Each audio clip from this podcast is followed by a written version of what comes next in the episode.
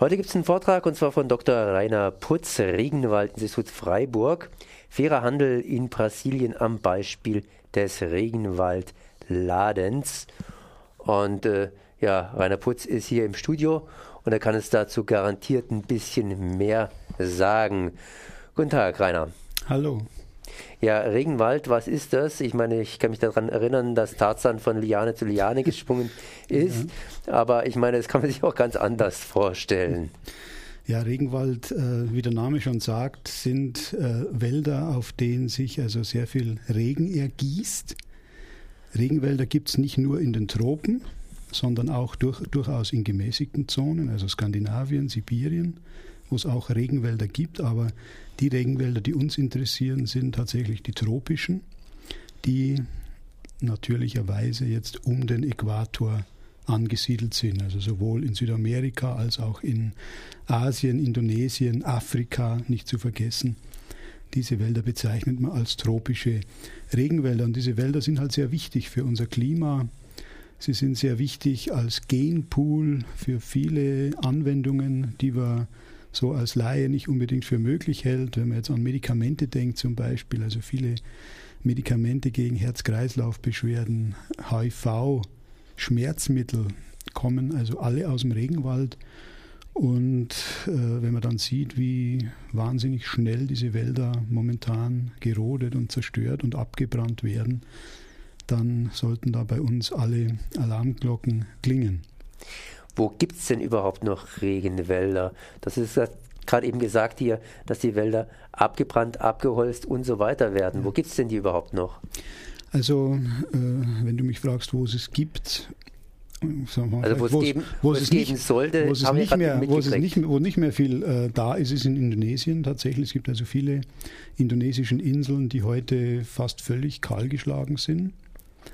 Wo es Gott sei Dank noch relativ viel Regenwald gibt, ist am Amazonas, wo man also bis heute etwa 20 Prozent der ursprünglich bestehenden Wälder abgeholzt hat.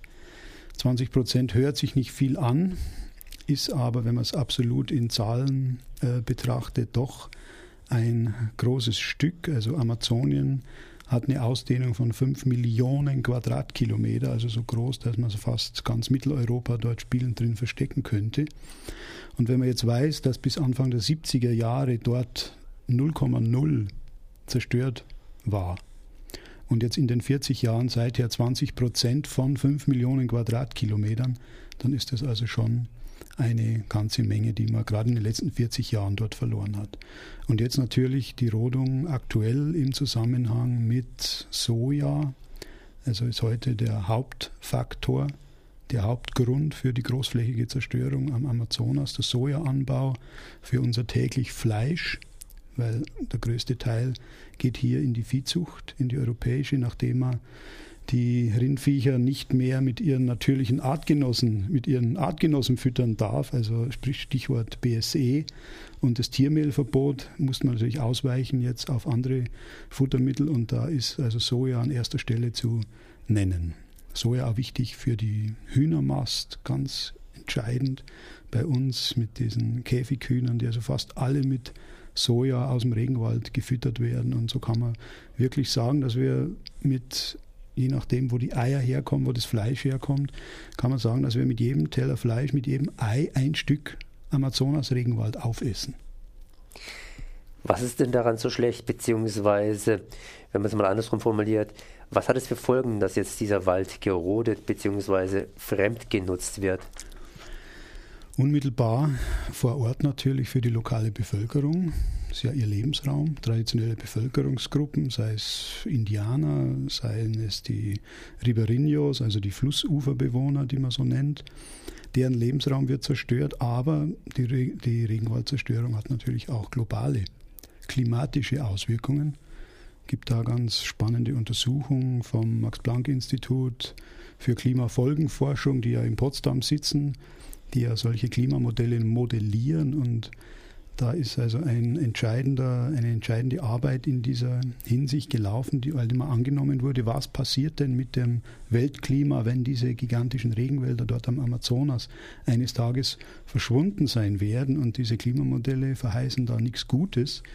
Die sagen also ganz klar, dass wenn der Regenwald am Amazonas, der ja 10.000 Kilometer weg ist von uns, wenn der eines Tages nicht mehr da ist, dann wird es auf unser Klima, auf unser Wettergeschehen hier schwerwiegende Folgen haben. Es wird also wesentlich trockener werden bei uns. Es geht dann so weit, dass die Landwirtschaft, so wie wir sie heute kennen, nicht mehr möglich sein wird, wenn diese Wälder, die so weit weg sind, vordergründig nicht mehr existieren. Kann man da irgendwas rückgängig machen? Kann man Wald wieder aufforsten? Das ist eine gute Frage. Das Problem am Amazonas-Regenwald ist das, dass der Boden, auf dem dieser Regenwald steht, praktisch nährstofffrei ist. Es sind eine der ältesten Böden, die man kennt auf dem Planeten. Es sind ausgelaugte Pozole, die man dort vorfindet. Ein Urmeerboden, der also von Haus aus praktisch keine Nährstoffe enthält. Und deswegen ist es unglaublich schwer, wenn der Wald mal weg ist, dort neu einen Wald aufzubauen oder aufzuforsten. Das geht nur, wenn man wirklich ganz intensiv die kleinen Bäumchen düngt, sich darum kümmert. Ansonsten großflächig ist das praktisch nicht möglich. Ist also sozusagen ein Mikrokosmos, der sich selbst erhält ja. oder erhalten hat. Ja. Man muss ja dann ja. für 20 Prozent zumindest in der Vergangenheit sprechen. so ist es. Es ist eine gigantische Klimamaschine, den dieser Regenwald aufrecht erhält. Wasser, Amazonen ist ja mit Abstand das Wasser, das süßwasserreichste Gebiet der Erde. Ich meine, der Amazonasfluss allein führt ja so viel Wasser wie die sechs nächst kleineren Flüsse zusammen. Also ein gigantischer Fluss, von dem wir da sprechen. Und dementsprechend ist da auch ein gigantischer Wasserkreislauf damit verbunden. Nun, der Wald, der Regenwald ist nicht nur die Heimat von vielen Tieren, von Pflanzen, von Möglichkeiten, die man nutzen kann, von Medikamenten etc. etc., sondern auch von Menschen. Und äh, diese Menschen haben sicherlich auch eine Kultur aufgebaut und nutzen auch den Wald. Inwiefern nutzen diese Menschen den Wald? Und warum haben diese Menschen bisher den Wald nicht geschädigt? Ja, wenn wir jetzt von den traditionellen Bevölkerungsgruppen sprechen, dann müssen wir von ihrem traditionellen Lebensraum sprechen. Und der Lebensraum, der Regenwald, ist ihre Lebensgrundlage. Das heißt, sie leben von dem, was der Wald ihnen natürlicherweise zur Verfügung stellt. Also seien das jetzt Früchte, seien das äh, Wild, seien es Pflanzenfasern, Samen, aus denen man jetzt Öle gewinnt zum Beispiel.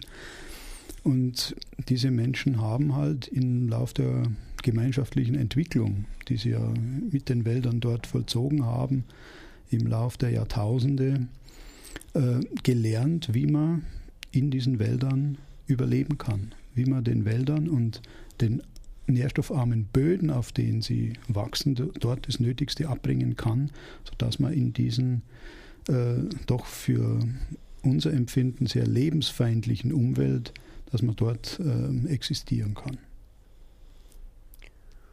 Und ähm, ja, wie hat sich das Ganze aufrechterhalten? Ich meine, der Mensch vermehrt sich in der Regel. Ja, das war dort nie ein Problem. Also, wie gesagt, 5 Millionen Quadratkilometer. Man geht ja heute davon aus, aufgrund von archäologischen Funden, die man dort macht, dass vor Entdeckung Lateinamerikas durch die Europäer, also vor in präkolumbischen Zeiten, dass es dort wesentlich mehr Menschen am Amazonas gegeben hat, als das heute der Fall ist. Und man findet dort an manchen Stellen entlang der Flüsse äh, Bodenhorizonte, wo man also bis zu zwei, drei Meter dicke Humusschichten findet. Und man konnte sich lange Zeit nicht erklären, wo dieser Humus herkam. Man kommt jetzt langsam erst dahinter, dass diese äh, präkolumbianischen Kulturen Methoden gekannt haben, wie man dort fruchtbare Böden hinbringt und auf diesen Böden durchaus für viele, viele Menschen die entsprechende Nahrung produzieren kann. Und jetzt versucht man natürlich, diese Dinge dort nachzubauen. Es gelingt erst in Ansätzen, weil man immer noch nicht ganz durchschaut, wie diese Böden dort aufgebaut worden sind. Und das ist also aktuelle Forschung momentan. Und es ist also auch für viele Leute sehr verwunderlich gewesen, diese, allein diese Annahme, dass man eben im Vor-, in präkolumbianischer Zeit dort eine wesentlich dichtere Population äh, gehabt hat, an, also eine dichtere Besiedlung hatte als das heute der Fall ist. Und warum ist jetzt die Besiedlung nicht mehr so dicht? Als die weißen Männer kamen, in Anführungszeichen, haben sie auch ihre Krankheiten mitgebracht. Und es war verheerend für viele Indianervölker, weil die halt keine natürlichen Abwehrstoffe hatten für so simple Krankheiten wie die Grippe zum Beispiel. Sind also dort gestorben wie die Fliegen, auch an Infektionskrankheiten wie Masern zum Beispiel sind diese traditionellen Bevölkerungsgruppen zum Teil sogar völlig ausgelöscht worden. Und man nimmt heute an, dass die Indianer, die man heute noch im Wald findet, und es gibt ja durchaus auch noch äh, Gruppen, die noch keinen Kontakt zur Außenwelt hatten, die gibt es immer noch. Aber prinzipiell nimmt man an, dass diese Indianer vor den Weißen damals in die Wälder geflohen sind und bis heute eben dort in diesen Wäldern leben. Früher sind die offenbar an den Fluss, haben die an den Flussufern gelebt, wo man eben annimmt, dass es durchaus auch größere Städte gegeben hat, von denen man leider keine Reste findet, weil in Amazonien natürlicherweise keine Steine vorhanden sind, wo man also wirklich jetzt befestigte Häuser hätte bauen können, sondern man hat halt nur mit Holz bauen können und mit, mit äh, Pflanzenmaterial, das halt bekanntlich verwittert. Jetzt bemüht ihr euch darum, durch fairen Handel, dass die Regenwälder geschützt werden. Das heißt, man versucht auch hier was aus den Regenwäldern rauszuholen und das hier zum Beispiel in Europa zu verkaufen. Nur sollte es nicht vielleicht dieser Massenproduktionsgeschichte äh, mit Soja sein und so weiter und so fort was könnt ihr denn aus dem Regenwald rausholen? Und die zweite Frage, die ich gleich hier reinschieben will, ist traditionell oder modern? Das heißt, du hast gerade eben vorhin gesagt, dass es dann auch hier Nutzungsmöglichkeiten gegeben hat der traditionellen Art, beziehungsweise habt ihr da neuere Ansätze, wie man den Regenwald nutzen kann? Mhm. Also zunächst mal ist es unser Ansatz, ähm, Regenwald zu schützen durch nachhaltige Nutzung. Das heißt, wir wollen den Wald erhalten, aber es ist klar, dass die Menschen nur dort leben und überleben können, wenn eben ihre Lebensgrundlage nicht zerstört wird und wenn sie von dem leben können, was der Wald ihnen natürlicherweise zur Verfügung stellt. So, jetzt könnte man natürlich annehmen, äh, es sind viele Rohstoffe, klar, aber genau das wollen wir nicht, sondern wir wollen, dass die Leute dort selber in die Lage versetzt werden, verkaufsfertige Endprodukte herzustellen aus den Rohstoffen, die sie in den Wäldern holen. Das ist ein ganz wichtiger Ansatz, den wir verfolgen, weil wir eben weg wollen von diesen Rohstoffimporten, wie wir eben seit Jahrhunderten schon die dritte Welt ausbeuten, sondern wir wollen, dass dort eine Wertschöpfung geschieht. Und deswegen sind also alle Produkte, die hier bei uns über die Weltläden und im fairen Handel vertrieben werden, bis zum letzten Handgriff dort hergestellt. Das sind im Einzelnen Körperpflegeprodukte zum Beispiel, die jetzt aus Regenwaldölen hergestellt werden, Massageöle, Hautpflegeöle, Seifen, die dort in traditioneller äh, Technik per Hand hergestellt werden.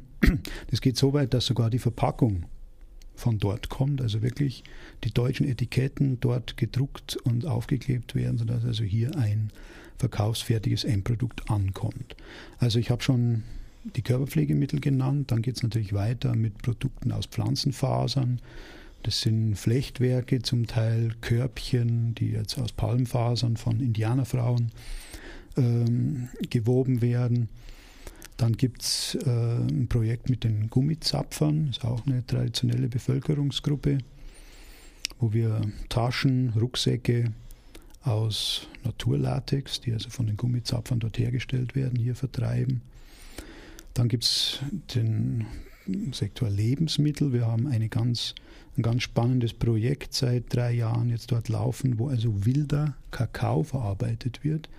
Wilder Kakao ist was, was es weltweit nicht gibt. Alles, was man hier an Schokoladen und Kakaoprodukten kaufen kann, kommt aus Plantagen. Und dieser Kakao wächst so oder wird so geerntet, wie er dort im Wald wild wächst. Und wir haben da eine Partnerschaft mit einem größeren deutschen Schokoladenhersteller, der jetzt diese diesen Kakao kauft und dann aus diesem Kakao eine Wildschokolade herstellt. Und in, diesem, in dieser Schokolade sind also Aromen drin, die man also in diesen Plantagen Kakaos nicht kennt, die also durch die Züchtung verloren gegangen sind. Es ist ein ganz fantastisches Produkt und hilft den Menschen also dort ungemein weiter, weil es für viele die einzige Möglichkeit ist, dort einen äh, Einkommen, ein Einkommen zu erzielen, weil dieser Kakao auch in der Gegend wächst, die also mit zu den ärmsten im ohnehin nicht gerade äh, mit Reichtümern gesegneten Brasilien äh, vorkommt. Nun, die Menschen haben dadurch ein gewisses Auskommen, aber haben sie dadurch auch eine Sicherheit? Ich meine, wem gehört denn der Regenwald? Das ist eine ganz spannende Frage. Da haben wir auch ein großes Problem damit, momentan noch, weil eben für viele Teile dieser, dieser Gebiete, wo dieser Kakao geerntet wird, die, ähm, wie sagt man, die Besitzverhältnisse nicht klar sind. Also der größte Teil der Regenwälder am Amazonas gehören dem Staat, aber es gibt durchaus viele Parzellen und nicht nur Parzellen, hört sich so klein an, also viele großflächige Grundstücke, die jetzt reichen äh, Brasilianern gehören, die in Sao Paulo oder in Rio wohnen und das als Spekulationsobjekt benutzen für eben Sojaanbau und so weiter. Und da wird also momentan in Brasilien sehr, sehr viel Schindluder betrieben mit diesen unklaren Besitzverhältnissen. Da werden also oft Leute vertrieben, die dort auf diesen Ländereien leben, um eben den Wald abzuholzen und dort Soja anzubauen. Und dieses Problem haben wir dort in diesem Kakaogebiet auch.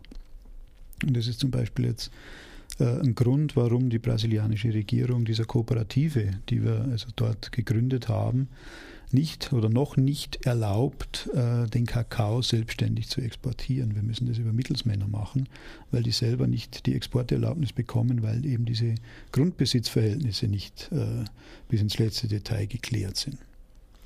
Ihr habt jetzt Kontakt aufgenommen zur Bevölkerung. Ihr habt denen auch die Möglichkeit gegeben, bestimmte Produkte herzustellen. Inwiefern entwickelt die Bevölkerung selber eigene Produkte? Ja. Das heißt, so eine gewisse eigenständige ja. Fortentwicklung. Das ist uns ganz wichtig, dass wir denen also nicht jetzt künstlich was überstülpen, dass die also Dinge produzieren, die also ganz weit weg sind von deren täglichen Leben, sondern wir haben dort angefangen, dass wir also wirklich die Produkte, die dort traditionell von den Leuten selber auch hergestellt werden, dass man die aufgegriffen hat, die verbessert hat. Und zum Beispiel importieren zum Beispiel auch Indianerschmuck die also aus verschiedenen Regenwaldsamen hergestellt werden, traditionellen Indianerschmuck. Und wir sind da sehr vorsichtig, weil wir eben gerade in, was das Design anbelangt, uns schon an die traditionellen Formen dort halten wollen und versuchen, haben jetzt auch einen Designstudenten dort gehabt, um jetzt ganz sanft mit den Indianern und auch mit den Gummizapfern zum Beispiel neue Produkte, neue Designs zu entwickeln, aber jetzt in strenger, in enger Anlehnung an das Traditionelle, das sie also bisher immer gemacht haben. Das machen die Menschen in Brasilien, das machen die Menschen hier in Freiburg. Das heißt genauer gesagt, du machst was hier in Freiburg, zum Beispiel einen Vortrag. Hier wird auch in Freiburg verkauft. Was wird hier in Freiburg verkauft, beziehungsweise wie kann man daran kommen? Ja, also die Vertriebswege für diese fair gehandelten Regenwaldprodukte sind in Deutschland die Weltläden. Wir haben ja hier in Freiburg drei, in der Gerberau, in Herdern und den Salzladen in Littenweiler. Und davon gibt es also im Salzladen und in, in der Gerberau diese, diese Regenwaldprodukte. In der Gerberau fast die gesamte Palette, also von den Lebensmitteln, exotische Früchte, die Schokolade, die Körperpflege und die Gummizapferprodukte, also die ganze Bandbreite an Produkten kann man dort sich angucken und natürlich auch kaufen. Und wenn man sich äh, dich angucken möchte heute Abend, wo macht man das am besten? Und natürlich noch Fragen stellen, die ich jetzt nicht ja, gefragt habe. Ja, also ich bin heute Abend um 7 Uhr zu einem Vortrag im Weltladen in der Gerberau. Das heißt, heute Abend um 19 Uhr, heute am Mittwoch um 19 Uhr hier Dr. Rainer Putz, Regenwaldinstitut Freiburg mit Fairer Handel in Brasilien am Beispiel des Regenwaldladens. Dann danke ich mal für das Gespräch. Gerne.